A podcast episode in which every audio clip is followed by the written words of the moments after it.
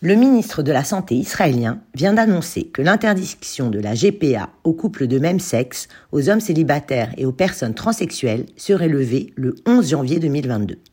C'est un jour historique pour la lutte des personnes LGBT en Israël, a déclaré mardi dernier le ministre israélien de la Santé, Nitzan Horowitz, lors d'une conférence de presse.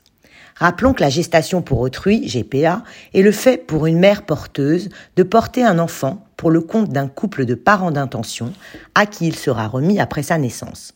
C'est une forme d'assistance médicale à la procréation qui consiste en l'implantation dans l'utérus de la mère porteuse d'un embryon issu d'une fécondation in vitro ou d'une insémination.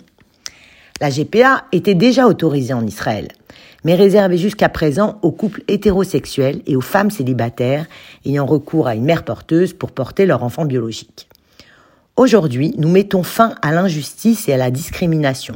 Tout le monde a droit à la parentalité, a ajouté le ministre. Pour Nitzan Horowitz, la levée d'interdiction était aussi un combat personnel. C'est un jour passionnant pour moi en tant que ministre gay qui est bien conscient de l'exclusion et de la discrimination dont nous avons été victimes au fil des ans.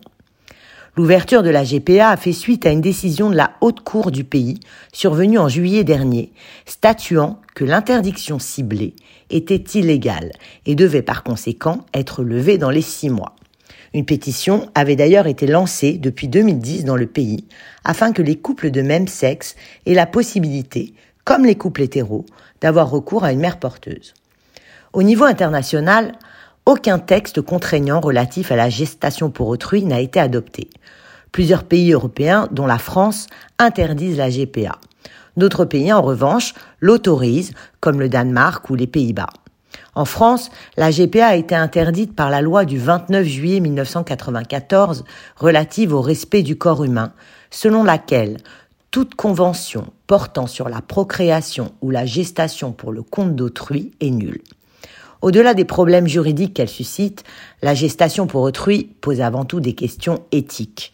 Celles-ci ont été débattues par des citoyens, différentes institutions et des experts lors des États généraux de la bioéthique qui se sont déroulés en 2018.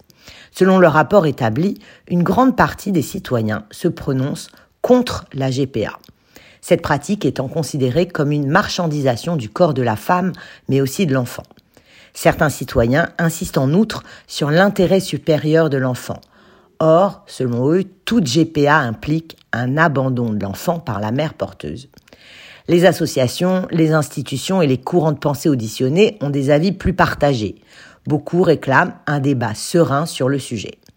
Pour l'instant donc, en France, le législateur a estimé que la gestation pour autrui contrevenait au principe de l'indisponibilité du corps humain.